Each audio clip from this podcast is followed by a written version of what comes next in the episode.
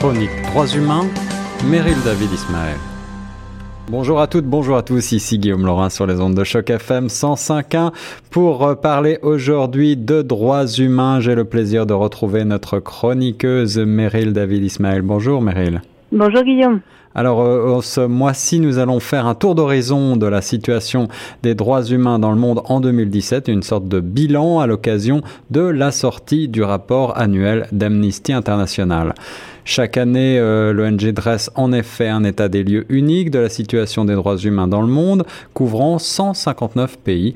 Et ce rapport a été dévoilé hier aux États-Unis pour la première fois. Alors, Meryl, quel est donc le bilan de cette année 2017 au niveau des droits humains? Eh bien, très sombre malheureusement, car en 2017, le monde a de nouveau fait face à de terribles crises et des dirigeants de premier plan ont multiplié les discours de haine et de peur pour tenter de diviser les opinions. Donc cette année encore, hein, les discours de haine et les slogans xénophobes se sont multipliés et ils sont de plus en plus visibles et décomplexés. On a pu les entendre lors des rassemblements de partisans la suprématie blanche à Varsovie en Pologne, hmm ou encore lors des émeutes euh, euh, de Charlottesville aux États-Unis. Alors c'est une situation qui est bien sûr euh, déplorable et que beaucoup condamnent.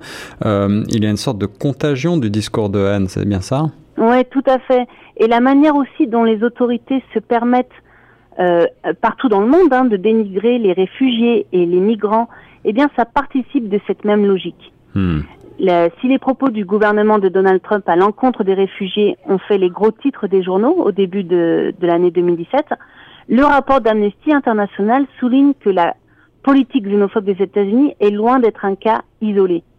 En effet, l'année 2017, on se rappelle, avait commencé euh, aux États-Unis avec le fameux Muslim ban. Euh, est-ce que tu mm. peux revenir sur cette euh, décision? Oui, eh bien cette décision des, des États-Unis d'interdire l'entrée sur le territoire aux personnes issus de plusieurs pays à majorité musulmane, avait donné le ton effectivement.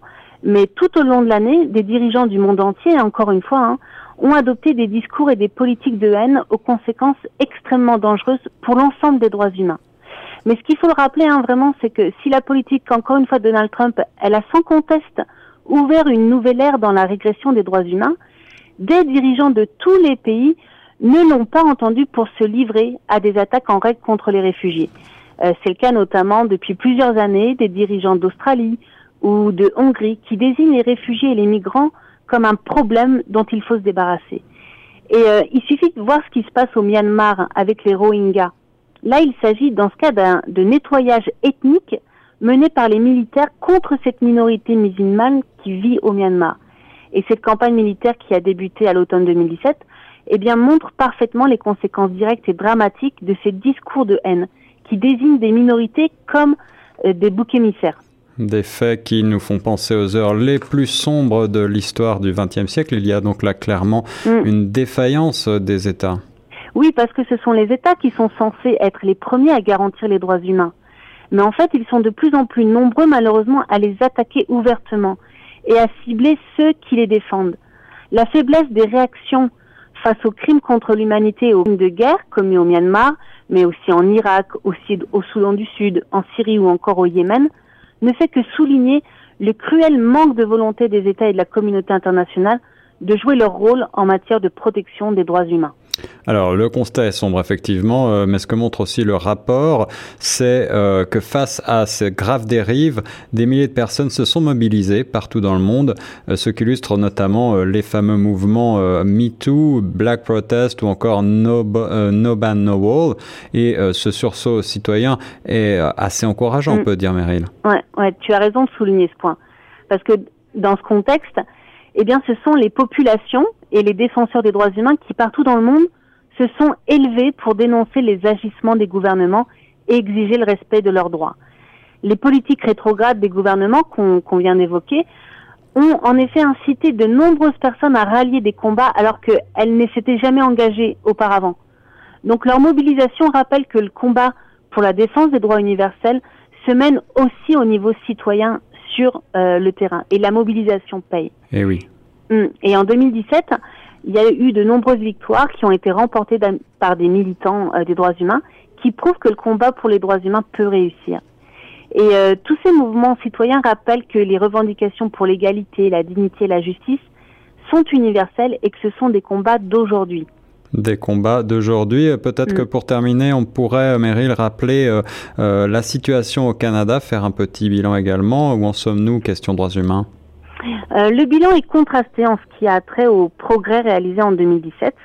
Selon le programme de défense des droits humains 2018 à l'intention du Canada que vient de publier donc Amnesty International Canada.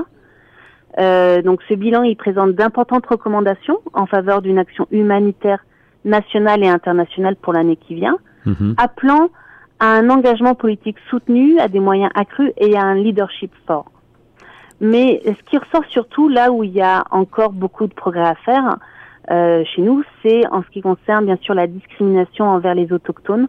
Oui. Et euh, malheureusement, le verdict honteux qui a été rendu la semaine dernière dans l'affaire euh, de Tina Fontaine ne fait qu'illustrer bien cette situation euh, scandaleuse. Et oui, on rappelle qu'après euh, trois semaines d'audience, au cours desquelles la couronne a appelé environ une cinquantaine de témoins, les jurés ont en effet reconnu Raymond Cormier non coupable du meurtre au second degré de Tina Fontaine à Winnipeg, ce qui mm. a créé bien sûr beaucoup d'émoi au sein de la euh, communauté et des communautés autochtones. Alors Meryl, il me reste à te remercier pour euh, ce tour d'oraison. Euh, le rapport d'Amnesty sera disponible en ligne sur notre site internet, je le rappelle. Et puis euh, je crois que tu veux également nous mettre quelques mots d'action et des vidéos, n'est-ce pas? Oui, oui. Alors sur le site de Choc FM, vous pourrez retrouver le bilan 2017, donc à l'international et au Canada. Oui. Et puis, je mettrai également le Lifesaver du mois de février, donc qui est toujours valide. Cette action qui est destinée aux enfants dont j'avais parlé le mois dernier oui. et euh, qui porte ce mois-ci sur un champion de la langue tibétaine, donc que je vous laisse donc euh, découvrir. Et puis aussi une action en ligne euh, pour Taner Kilic, qui est le président d'Amnesty International Turquie, mhm. dont j'ai déjà parlé aussi, et qui a été de nouveau arrêté, alors même que le tribunal avait ordonné sa libération. ce qui fait qu'au moment où on parle, là, il est toujours injustement derrière les barreaux. Il reste encore donc beaucoup à faire un petit peu mm, mm. partout dans le monde, y compris au Canada, pour faire progresser toujours un peu plus les droits humains. Et comme tu l'as rappelé, Meryl, bien sûr, c'est un travail commun qui vaut aussi pour les citoyens. Merci beaucoup mm. pour ce tour d'horizon 2017. Merci à toi. Et nous, on reste sur les ondes de Choc FM 105.1.